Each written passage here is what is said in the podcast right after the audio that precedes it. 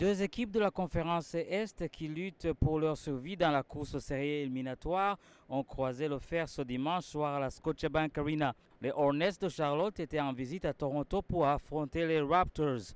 Charlotte arrive à Toronto avec le poids de trois défaites consécutives, la dernière en date étant une bataille serrée contre les 76ers de Philadelphie où ils se sont inclinés 121 à 114. Du côté de Toronto, les Raptors ont subi une défaite à domicile vendredi soir, perdant 120 à 105 contre les Golden State Warriors.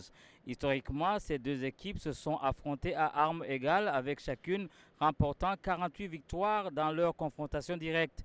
Cependant, cette saison, les Raptors ont pris l'avantage en remportant deux des trois rencontres, dont une victoire marquante à l'extérieur le 7 février 123 à 117.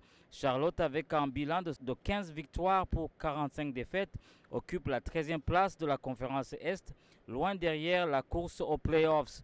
Quant à Toronto, leur bilan de 22 victoires pour 38 défaites les place en 12e position, encore en lice pour une place dans le tournoi de rattrapage, mais le temps presse. Alors que les deux équipes cherchent désespérément à renouer avec la victoire, ce match promettait d'être une confrontation acharnée. Les Hornets voulaient sans doute briser leur série de défaites tandis que les Raptors cherchaient à rebondir devant leur public après la déconvenue face aux Warriors. Emmanuel Quickly a brillé dès le premier quart, marquant 10 des 25 premiers points de son équipe. Cependant, les Hornets ont réussi à clôturer ce premier quart-temps en tête avec un score de 29 à 27. Le deuxième quart-temps a vu les Raptors opérer avec quatre remplaçants et RJ Barrett. Quelques pertes de balles ont offert aux Hornets des paniers faciles, leur permettant de prendre 8 points d'avance. Mais grâce à la dynamique entre Agbaji et Jakob Porter, Toronto a réduit l'écart à un seul point avant de reprendre la tête à la mi-temps avec un score de 52 à 48. Le troisième quart-temps a été marqué par l'absence de Porter suite à une dislocation du doigt. Il a été remplacé par Kelly Olinik. Le rebond de Barrett et Agbaji, combiné à la précision de Gary Trent Jr. à 3 points, ont propulsé les Raptors à 82 à 75.